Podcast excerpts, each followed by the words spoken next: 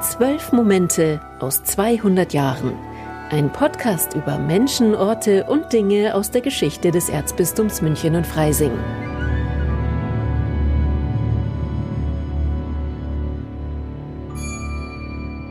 Jetzt kommt das Wirtschaftswunder. Jetzt gibt's im Laden Carbonaden schon und Räucherflunder. Jetzt kommt das Wirtschaftswunder. Jetzt kommt das Wirtschaftswunder. Der deutsche Bauch erholt sich auch und ist schon sehr viel runder. Ja, es war eine vielfach optimistische Zeit, aber auch eine mit kritischen und nachdenklichen Untertönen, die 1950er Jahre, von denen Wolfgang Neuss in seinem berühmten Chanson gesungen hat. Jetzt kommt das Wirtschaftswunder, der Bauch wird wieder runter.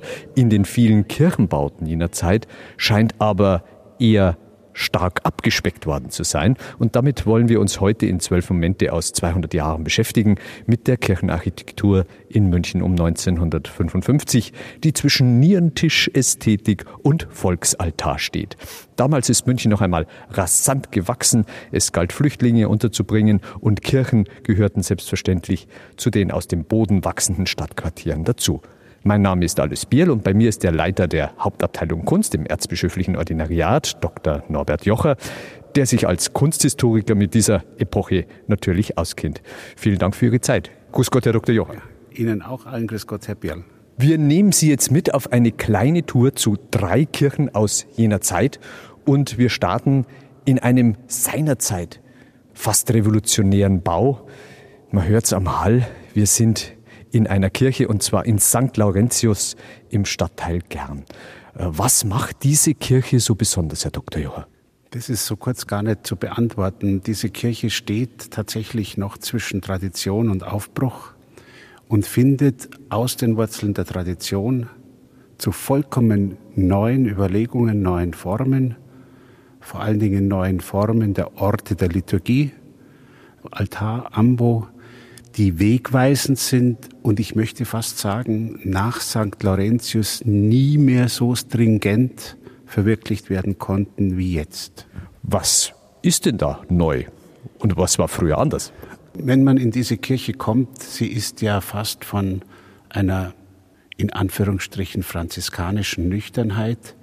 Wir haben die Bogenstellungen, wir haben ein Hauptschiff mit diesem wunderbaren Bretterdach in Fischgrätmuster. Der Raum geht beinahe ungebremst in die ausgewiesene Altarkonche, in eine runde Raumform. Diese Konche umfasst die liturgischen Orte, Altar, Ambo, die sich wie auf einem Podium in den Raum schieben und dann ist von drei Seiten aus das Gestühl angeordnet, dass das endgültig jede alte, tradierte, klassisch orientierte Raumform aufbricht und dann steht plötzlich der Altar mitten in der Gemeinde. Das hat es vorher nicht gegeben, dass der Altar ja mitten unter Kirchenvolk ist.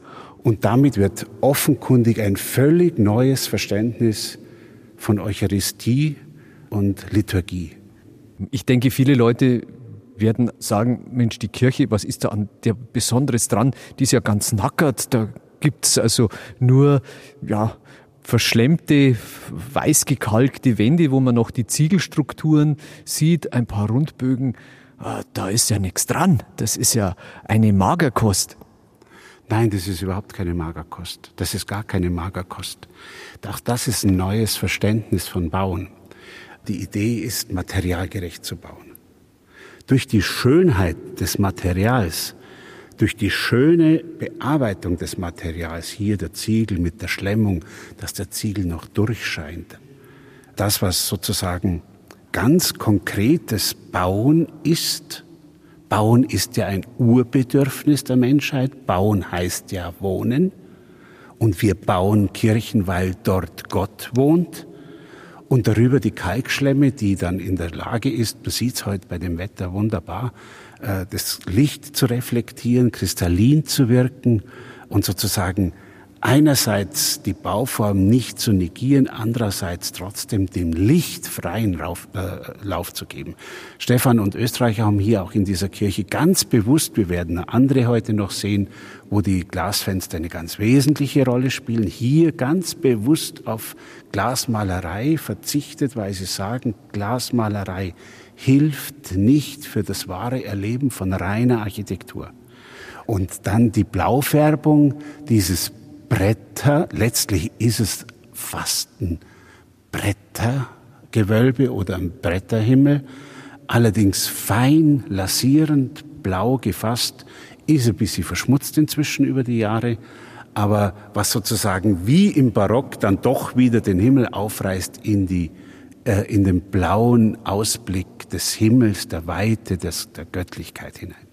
Also hier in dieser Kirche, da malt das Licht und nicht irgendwelche Künstler. Da malt das Licht und da malen die Architekten, beziehungsweise da gestalten die Architekten. Denn die Idee des Kirchenraums über die Jahrhunderte bleibt ja gleich. Ich habe es ja gesagt, Wohnung Gottes zu bauen. Der Barock macht Materialillusion.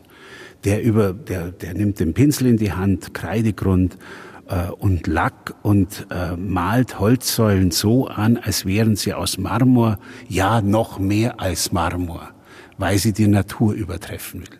Hier geht es um die tatsächliche Sichtbarmachung einer sehr edlen Ausfertigung und Form, einer radikalen Schönheit der Form. Es ist ja dann auch ein Raum, der ganz radikal sich abkehrt von dem, was wir im Barock haben als Schauwert. Das ist hier kein Schauwert. Das ist hier reine Konzentration auf die Eucharistie. Das ist eine unglaubliche Leistung dieser Zeit. Wie toll der Raum ist, zeigt mir nach diesen 70 Jahren oder sowas, dass eben noch nichts rumhängt. Es ist also ein ehrliches, schlichtes, aber auch unglaublich schön proportioniertes Bauwerk. Der Hauptarchitekt von St. Laurentius war Emil Stephan. In seinem Lebenslauf steckt vieles, was für seine Generation typisch war. Und darum stellt ihn Gabi Hafner jetzt kurz vor. Emil Stephan, 1899 bis 1968. Er hat schon als Kind die Kraft einer großen Gemeinschaft erlebt. Sein Vater war Arzt in Bethel, der traditionsreichen evangelischen Einrichtung für gehandicapte Menschen. Als junger Mann erlebte er die Schrecken des Ersten Weltkriegs. Beeindruckt von der Einfachheit und vom Glauben des heiligen Franz von Assisi konvertierte er zum Katholizismus. Er war eng mit dem Priester und Theologen Romano Guardini verbunden. Schon während des Zweiten Weltkriegs war Stefan mit dem Wiederaufbau zerstörter Dörfer im von der deutschen Wehrmacht besetzten Frankreich beschäftigt. In der Bundesrepublik errichtete er als Architekt zahlreiche Kirchen in schlichten, aber zeitlos gültigen Proportionen, die gleichzeitig demütig und feierlich wirken. Liturgische Erneuerung und das Kriegserlebnis. Wie wichtig war denn beides für die Kirchenarchitekten der 1950er Jahre? Extrem wichtig, extrem wichtig. Wir können uns als äh, Nicht-Kriegsgeneration uns das ja kaum vorstellen, wenn wir uns vorstellen, wie uns die Pandemie mit an die Existenz geht. Was macht erst so ein, ein ideologisch verbrämter und initiierter Krieg, so eine fürchterliche Ideologie mit einer Gesellschaft und wie stark muss zumindest bei denen, die nicht Täter waren, die Befreiung gewesen sein, der Aufbruch, raus aus Elend, Not, Krieg, Hunger, Bomben, in eine neue Zeit hinein, in eine neue Zeit. Man hat endgültig genug von der alten Zeit. Noch vielleicht ein Wort zum Außenbau. Wir haben es vorher gerade gesehen, wir haben heute einen sonnigen Tag. Das Licht spielt wunderbar auf dem roten Ziegel. War das auch was Neues? Natürlich ist es für einen Gemeindebau, und da kommen wir dann wieder auf die Liturgie zurückkommen, äh, etwas auch hier fundamental Neues, dass diese Kirche keine große städtebauliche Prägung entwickelt, dass sie eher in einer Senke liegt, dass sie sich aus dem Stadtraum heraus entwickelt und mitten im Wohngebiet liegt. Gar nicht mehr sehr akzentuiert. Kirche hat auch keinen Turm.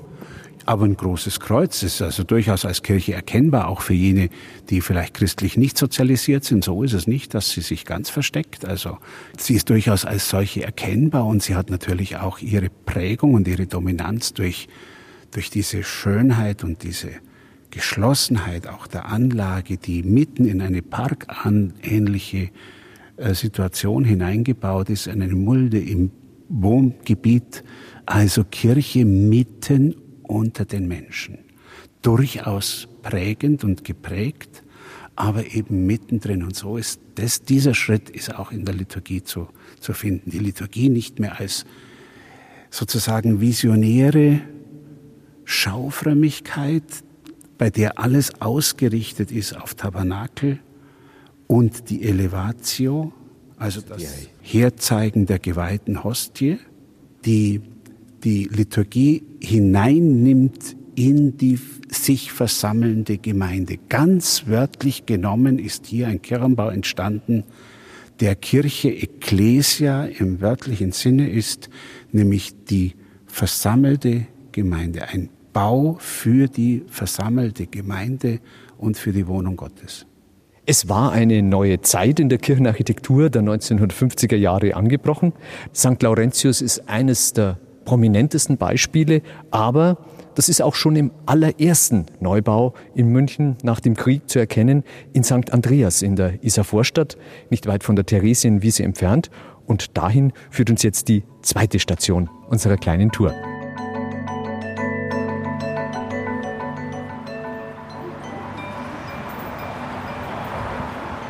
Vor St. Andreas befinden wir uns mitten im Trubel des städtischen Lebens. Der Autoverkehr braust an der benachbarten Lindwurmstraße vorbei. Viele nehmen die Kirche hier kaum wahr, obwohl sie einen recht hohen Turm hat, den man auch von der Theresienwiese aus schon sieht. Aber welche zeittypischen Qualitäten hat diese Kirche denn auch von außen, Herr Dr. Jocher?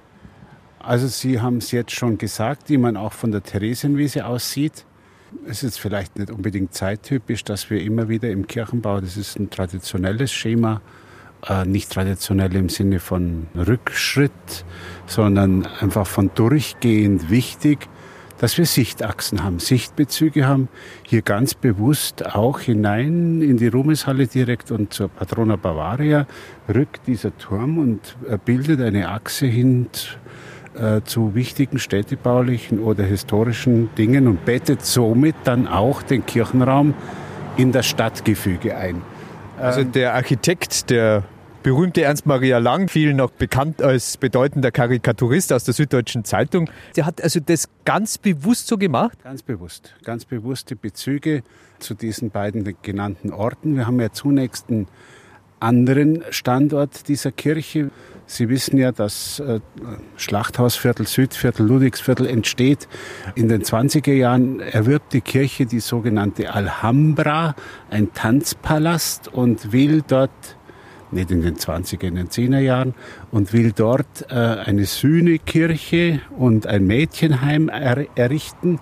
Das gelingt wegen des Krieges nicht, allerdings dann entsteht in den 30er Jahren, 20er, 30er Jahren dort ein neubarocker Bau. Typisch für München, dass wir in Zeiten, wo an anderen Orten längst neue Sachlichkeit, neues Bauen entsteht, dass wir hier immer noch barock denken. Äh, Faulhaber hat die Entwicklung, der Kardinal. Kardinal Faulhaber hat die Entwicklung des modernen Kirchenbaus ziemlich gebremst in München. Also es entsteht hier eine neubarocke Kirche. Noch 1941 erwirbt man für diese Kirche einen neubarocken Altar und 1944 wird das Ganze grundlegend zerstört. Und dann wechselt der Bauplatz hin zu diesem Standort, jetzt der Zenetti Straße 44, um genau diese Sichtbezüge herzustellen. Und genau deshalb, um die Kirche präsent und prägnant ins Stadtgefüge einzubetten. Trotzdem, sie ist jetzt kein Protzbau, also alles andere. Es ist ausgesprochen schlicht. Man sieht über dem Eingangsportal, über dem Bronzeportal ein ganz, ganz einfaches Holzkreuz. Der Turm ist ein sehr schlanker Quader und dann sieht man eben den Raum mit einem Satteldach und dann eine große Fensterfront. Es ist doch wirklich ein sehr, sehr schlichter Bau. Ähm, die Präsenz wird nicht erzeugt durch besondere Protzigkeit, auch wenn man es manchmal so meint, sondern präsent ist einfach, wenn das Gefüge stimmt, wenn Proportionen stimmen, wenn das Baugefüge stimmt. Und so gesehen ist es ein sehr präsenter Bau, der hier vor uns steht, auch wenn er weitestgehend im Außenraum auf Schmuckformen verzichtet. Wir haben natürlich das klare, präsente Zeichen des Kreuzes mit Alpha und Omega. Wir haben die vier Evangelisten als äh, fast voll, Vollplastik über dem Eingangsportal. Wir haben ein sehr prägnantes Eingangsportal mit dem Patron, mit dem heiligen Andreas. Äh, wir haben das eingebettet in Pfarrhaus, Pfarrzentrum, in weitere äh, äh, Bauten der Kirche. Also das ist schon alles da und dann erhebt sich seitlich klassisch äh, aufnehmend die Campanileform, dieser doch sehr kantige und mächtige Turm. Allerdings jetzt tatsächlich, und das ist das Bedeutende an St. Andreas, hier erstmals in München eine konsequente Abkehr von historischen oder historisierenden Bauformen und konsequente Hinwendung zu neuen Formen, Aufnehmen von Traditionen, wie sie im Kirchenbau der 20er und 30er Jahre vor allen Dingen von Rudolf Schwarz äh, begründet worden sind. Die große Inkunabel äh, wird auch hier in St. Andreas zitiert von Leinamskirche in Aachen. Dann schauen wir mal in die Kirche hinein, ob die innen genauso schlicht ist wie außen. So, dann gehen wir hier durch die Glastür, setzen noch die Masken auf, weil man überall Masken aufsetzen muss. So, dann kommt die Eingangstür von der Seite. Ja, und hier im Innenraum, das ist am auffälligsten zunächst mal die große Fensterwand an der Nordseite. Im Altarraum dominiert ein großes Kreuz. Von der Decke hängen Pendelleuchten mit Messinglampenschirmen, würde man sagen, in Kegelform. So als einziges Bild ist links vom Altarraum der Kirchenpatron Andreas und rechts eine barocke Madonnenfigur zu sehen. Das schaut fast so aus, Herr Dr. Jocher, als hätte der Architekt Ernst Maria Lang richtig Angst davor gehabt, zu viel Schmuck und Zierat in diese Kirche zu bringen. Das ist in der Nachkriegszeit von elementarer Bedeutung, weil man helle Räume, ruhige Räume, schöne Räume braucht, wo nichts einen ablenkt von dem eigentlichen Kern des Glaubens, der Mitfeier in der Eucharistie und der Teilhabe an dem Wortgottesdienst. Es ist einfach eine Gegenreaktion auf diesen ganz langen Neubarock, den wir haben, auf den Historismus, der mit überbordenden äh, Stilelementen arbeitet und die Konzentration auf das Wesentliche, auf Architektur in reiner Form und auf Ausstattung, die in der Zeit ist. Trotzdem also alle Kirchen aus den 1950er Jahren sich auch bedienen an dem, was in der damals modernen Kunst gerade aktuell war, hat doch jede dieser Kirchen etwas ganz Eigenes und das sind wir jetzt auch in der dritten und letzten Station unserer Architekturfahrt durch Münchner Kirchen. Wo geht es denn als nächstes hin? Zu den Heiligen Engeln. Nach Kirsing. Nach Kirsing. genau.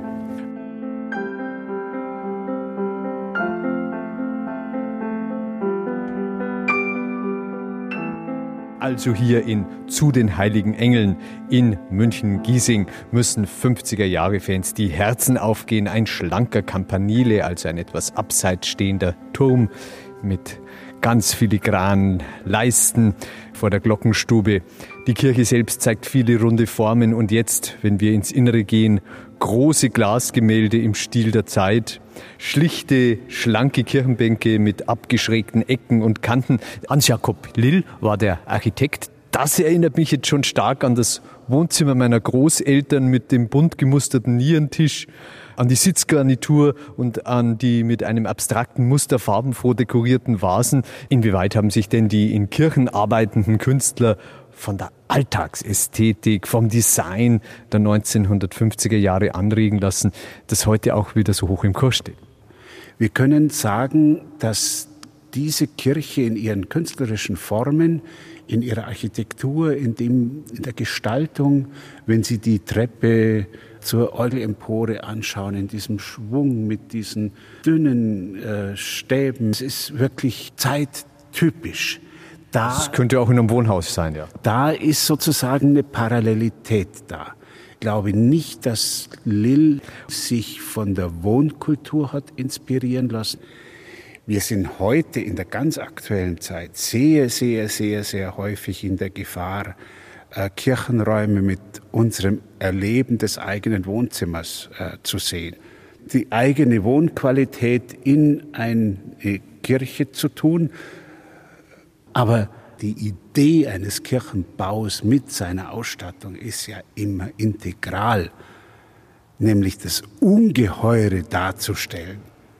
Das haben wir weitgehend verloren und hier denke ich, dass Lill sich nicht von der Wohnkultur hat beeinflussen lassen, sondern er stand in der Zeit und hat mit diesem Kirchenbau den Kirchenbau in München zumindest der Moderne geöffnet. Übrigens auch in der Ausstattung. Gehen wir doch mal auf diesen Künstler ein bisschen ein. Äh, das war Albert Burkhardt, ein bedeutender Kirchenkünstler und auch sein Lebenslauf ist vielleicht typisch für Maler seiner Generation, die auch im Nationalsozialismus in Deutschland geblieben sind. Gabi Hafner fasst uns das wieder zusammen. Albert Burkhardt, 1898 bis 1982. Er war ein vielseitiger und schillernder Künstler. In den 1920er Jahren gehörte er der Moderne an malte im Stil der neuen Sachlichkeit, einer vielseitigen und auch viele Gegensätze umfassenden Kunstrichtung. Etwas später schuf er große Fresken mit monumentalen Figuren in Kirchen, aber auch in nationalsozialistischen Repräsentationsbauten wie der Kriegsschule bei Fürstenfeldbruck. Nach dem Zweiten Weltkrieg war Burkhardt ein vielbeschäftigter Künstler, der in vielen neu errichteten Kirchen zahlreiche Glasbilder, Wandfresken, aber auch Altargemälde schuf. Als Kunstprofessor an der Städelschule in Frankfurt förderte er stark die abstrakte Kunst.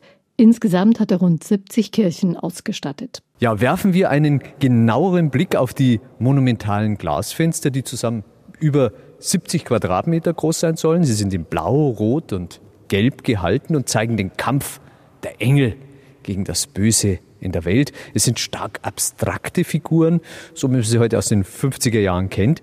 Inwieweit sind denn die Form und auch das Thema typisch für die Zeit?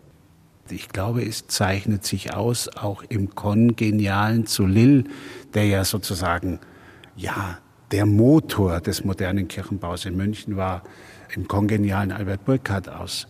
Das ist jetzt nichts Zeittypisches, was wir hier haben, sondern das ist das Aufgreifen ganz uralter ikonologischer, also bildbedeutender Mechanismen, die wichtig sind für die Kunst, seit es Kirchenbau gibt.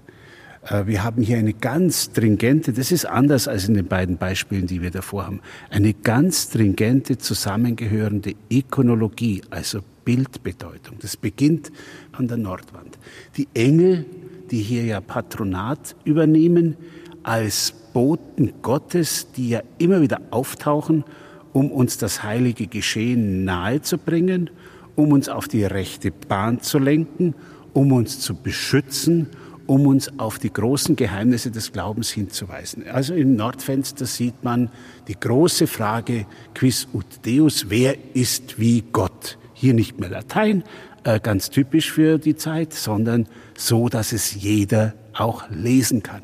Sowohl lesen in Buchstaben wie dann eben auch im Bild. Der herabfahrende Michael, der den Satan und sein Gefolge nach unten drückt. Also hier der Hinweis, wenn man reinkommt, von Süden rein und sieht sofort dieses Bild. Wer ist wie Gott? Hier geht es also nicht um ein Wohnzimmer, sondern hier geht es um den Ort, wo Gott da ist und sich niemand Gott gleichstellen darf.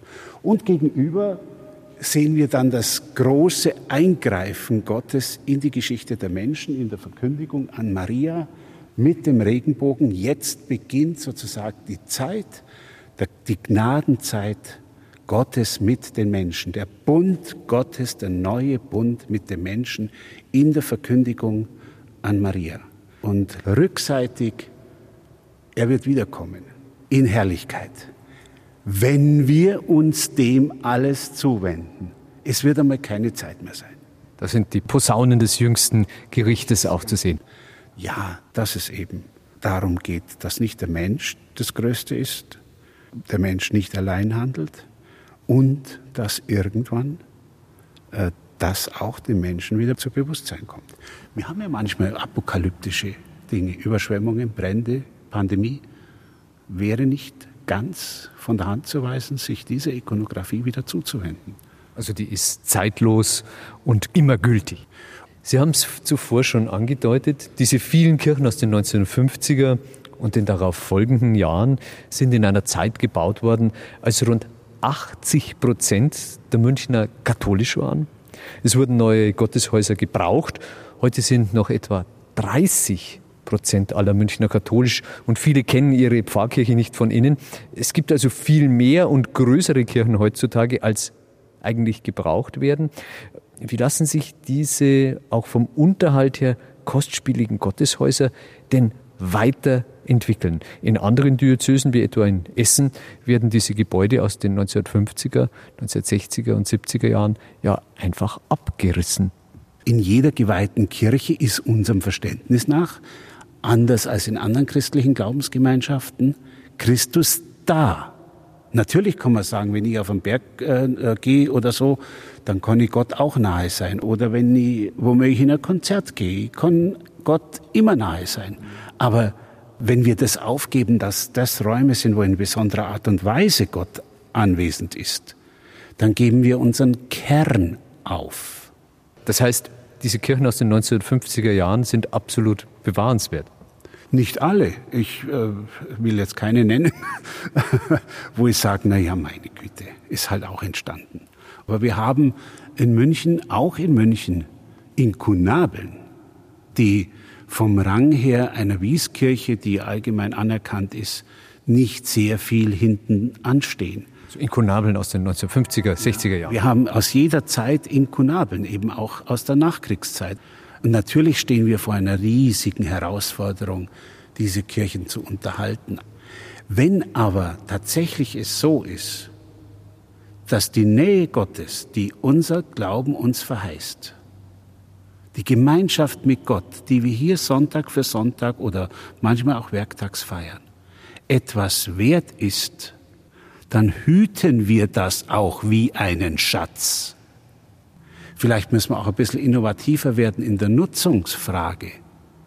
Vielleicht die reine Konzentration auf die Eucharistie, auch wenn eine Kirche immer eine Kirche ist.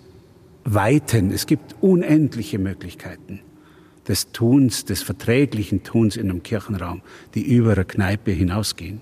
Oder ein Lichtspieltheater oder was weiß ich, äh, keine Ahnung.